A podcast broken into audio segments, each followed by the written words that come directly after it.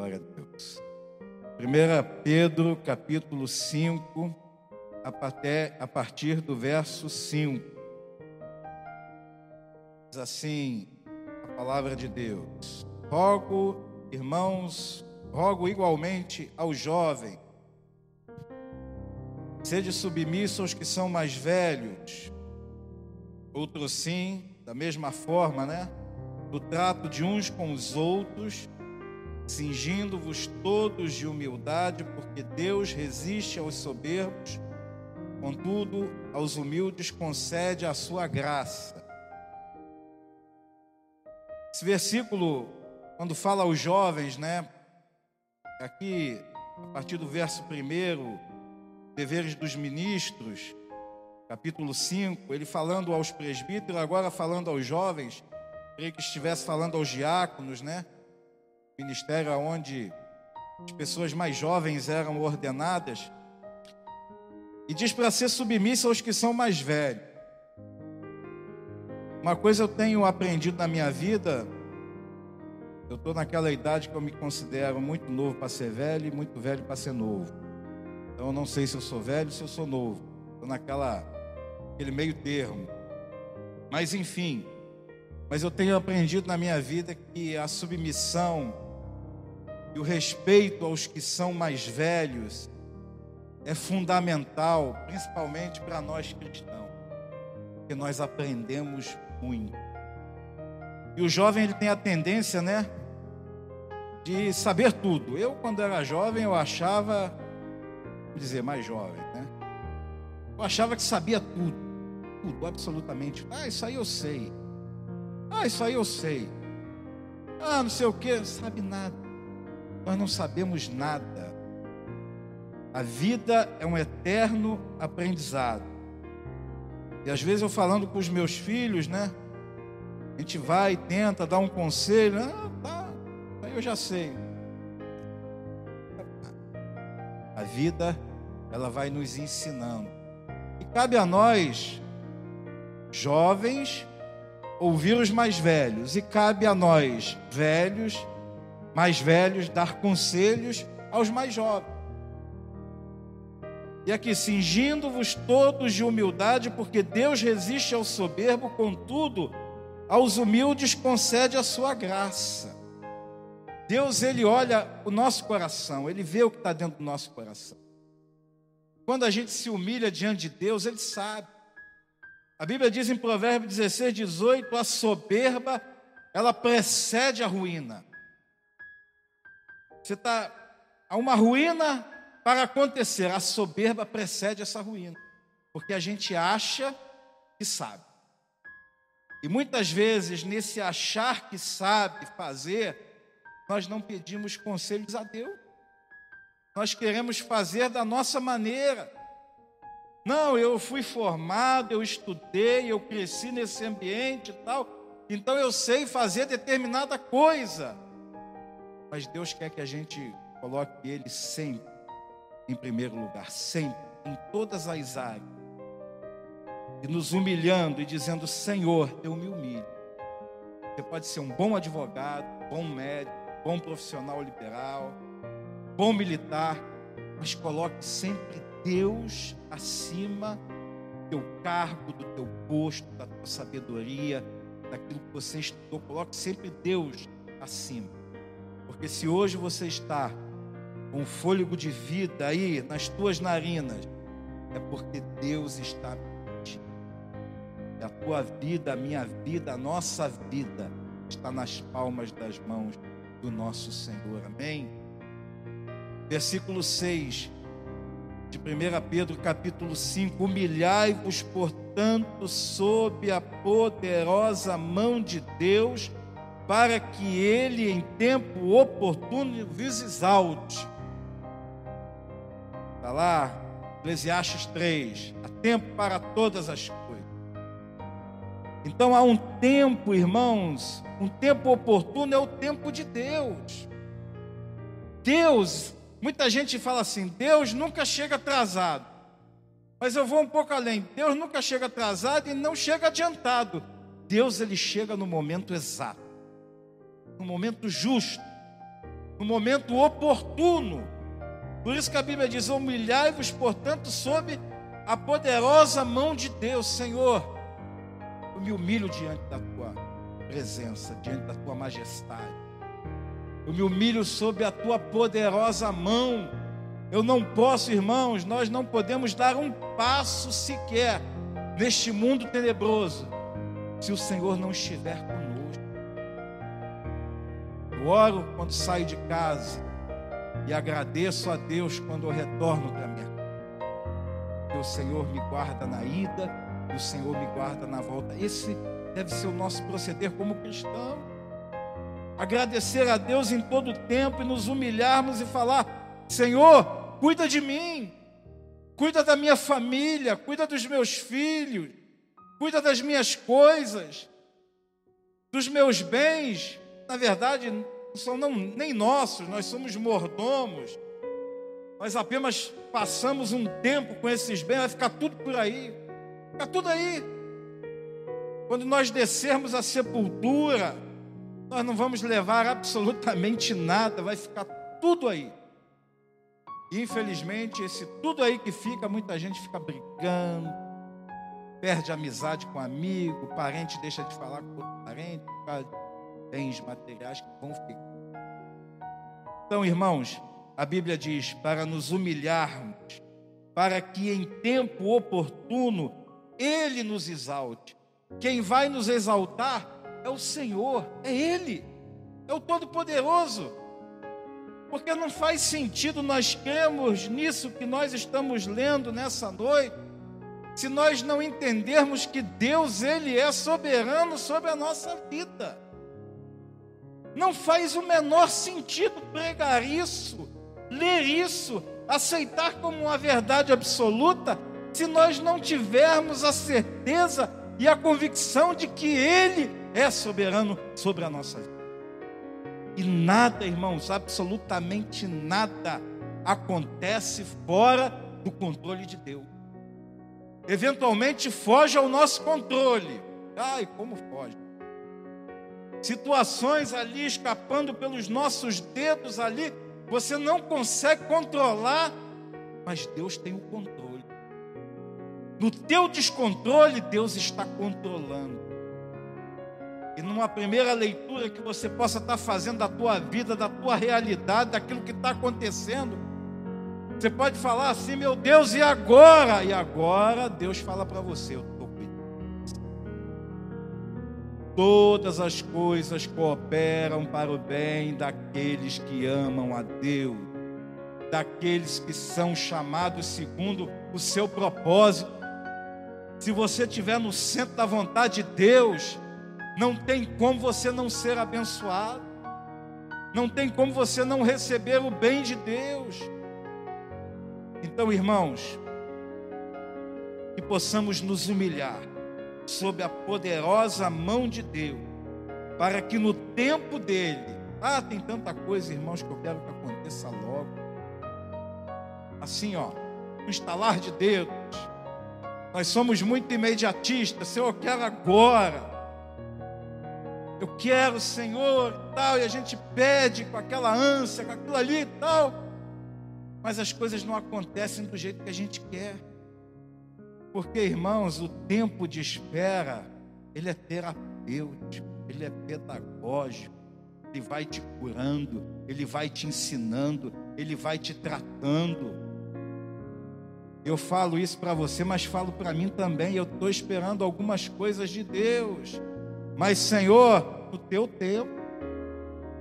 E às vezes Deus não nos dá no tempo que a gente quer, porque a gente não está nem preparado.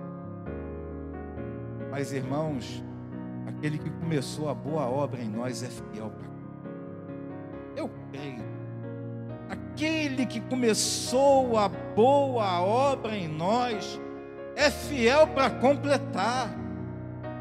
Às vezes nós somos infiéis com Deus, mas Ele é Deus, Ele é absolutamente fiel. E se Ele prometeu, Ele vai. Verso 7 diz assim: lançando sobre Ele toda a vossa ansiedade, porque Ele tem cuidado de vós. Ansiedade é um sentimento tóxico, irmão. Contamina a nossa alma. A gente fica, sabe, naquilo ali, e agora como é que vai ser e tal, e o amanhã, e depois da manhã, e a próxima semana, isso, aquilo, outro e tal. É um sentimento tóxico. E vai detonando a nossa alma, vai detonando o nosso relacionamento com Deus, porque a gente começa a colocar em dúvida as promessas de Deus para a nossa vida. A gente começa a duvidar, isso aqui é verdade. A gente começa, Senhor, e agora? Como é que eu vou fazer? Tem momentos, irmãos, em que uma palavra dada por alguém, ela abre o horizonte para você. Uma vez, uns anos atrás, meu cunhado Jansen, eu conversando com ele, chorando as minhas pitangas, os meus problemas. Falei, Jansen, estou vivendo isso, isso, isso, isso, isso, isso, isso. Não sei o que fazer e nem como fazer. Aí ele falou para mim exatamente assim: você está na melhor condição possível, porque você não sabe o que fazer nem como fazer, você está completamente dependente. E é essa condição que nós devemos estar diariamente, completamente dependentes de Deus, dependentes do Senhor. Porque essa é a vontade de Deus para nós. Se tem uma coisa que Deus não divide com ninguém, é a sua glória. Deus não divide a glória dele com absolutamente ninguém. E às vezes, irmãos, Deus faz um milagre na nossa vida e nós damos glória a outra pessoa, a outra situação. E é Deus purinho na nossa vida intervindo de maneira sobrenatural, muitas vezes tirando o nosso pé da sepultura e nos trazendo para a vida de novo, e nós não damos glória a Deus.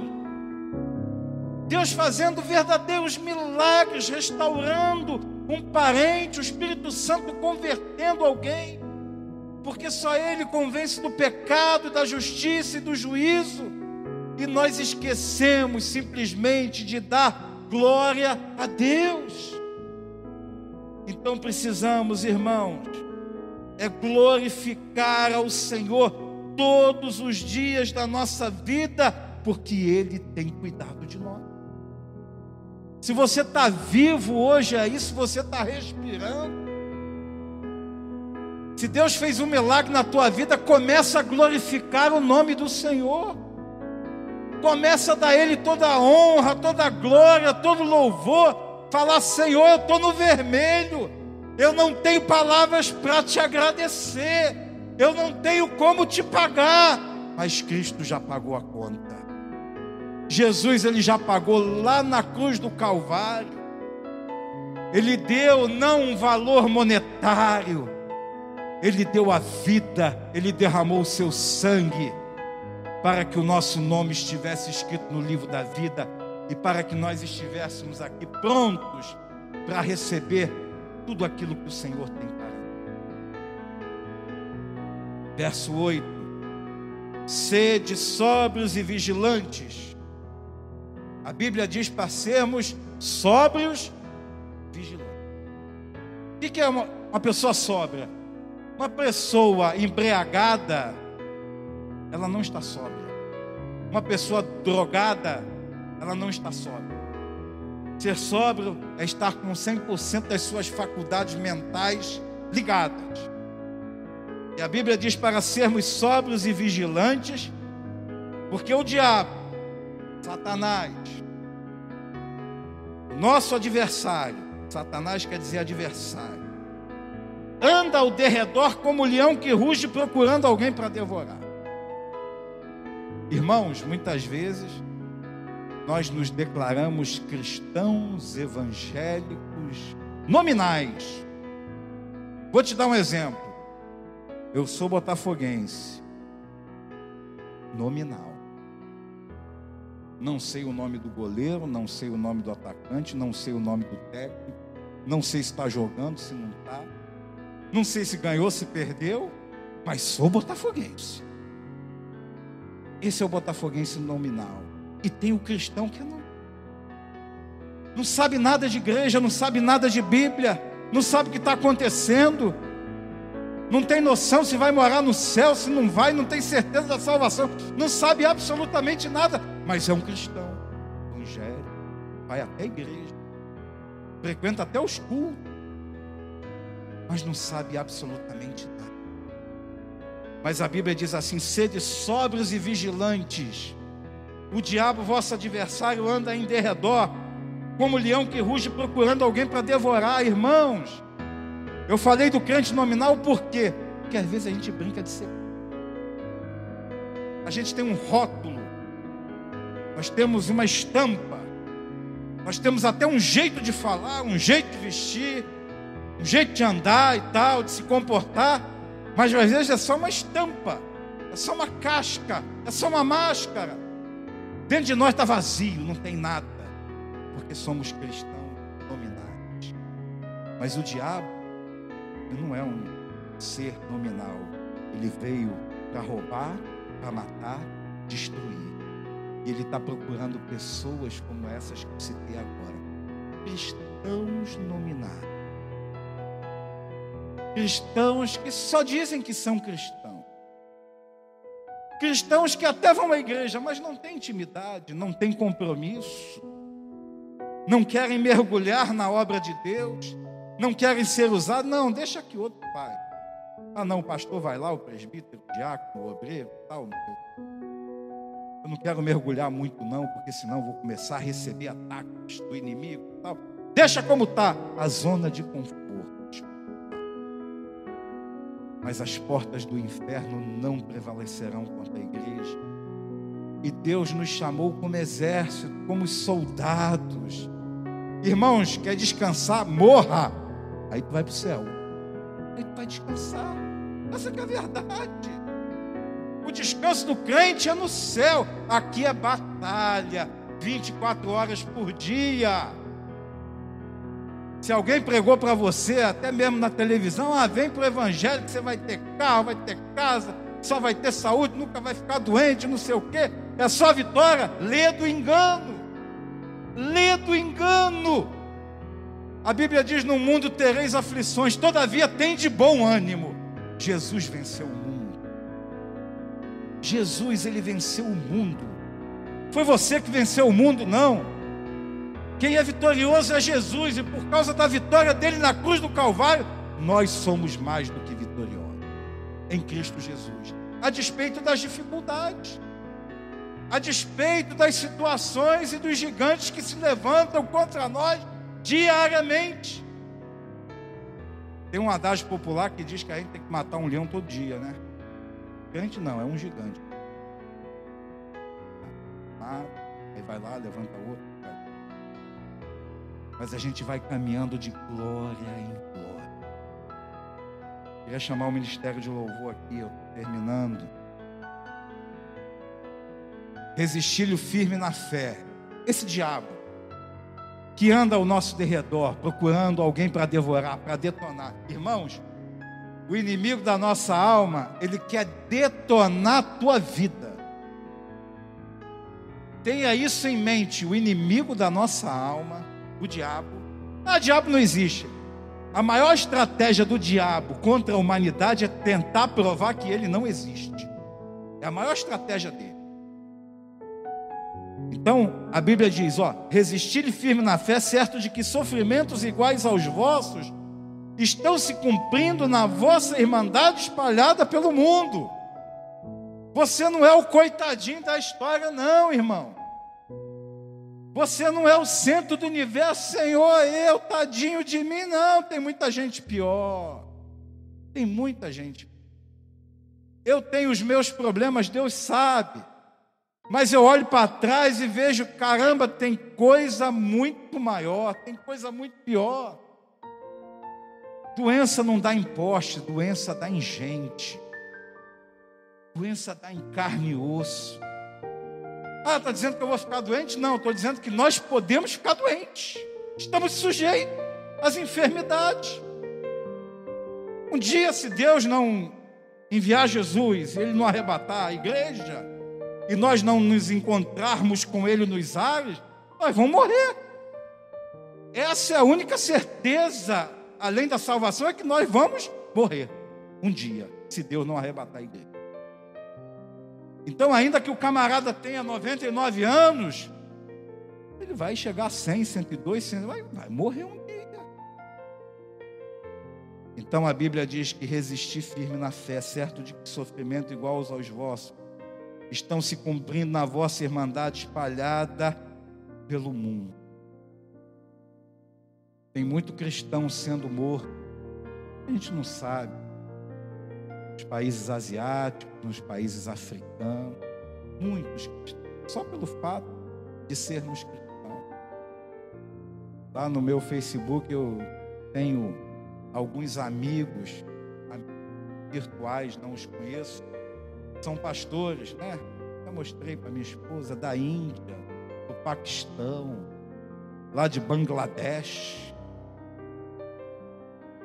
Irmãos, eles comem um quilo de sal todo dia. É guerra, guerra, miséria, perseguição. E muitas vezes a gente está aqui, né, numa boa, temos tudo ao alcance, acesso à informação, acesso a tudo, e chorando de barriga cheia. Verso 10: Ora, o Deus de toda graça, que em Cristo vos chamou a sua eterna glória. Quem nos chamou foi Cristo. Não foi homem, não foi pastor. Deus pode até ter usado alguém, o Espírito Santo ali usou alguém, mas quem nos chamou a sua eterna glória foi Cristo depois de ter de sofrido por um pouco, ele mesmo vos há de aperfeiçoar, firmar, fortificar e fundamentar. Irmãos, estamos na guerra, como dizia o nosso saudoso pastor Jesaías dos até a vitória final. Estamos na batalha até a vitória. Em nome de Jesus. Portanto, palavra que Deus colocou no meu coração. Se humilha diante de Deus. Deixa Deus ser Deus. Lança sobre Ele toda a tua ansiedade, todo o teu sentimento, todos os teus medos, todas as tuas fobias, todos os teus achismos, todos os teus conceitos e preconceitos essas coisas concebidas dentro da tua mente, lança tudo aos pés da cruz. Deixa tudo no altar nessa noite. Em nome de Jesus.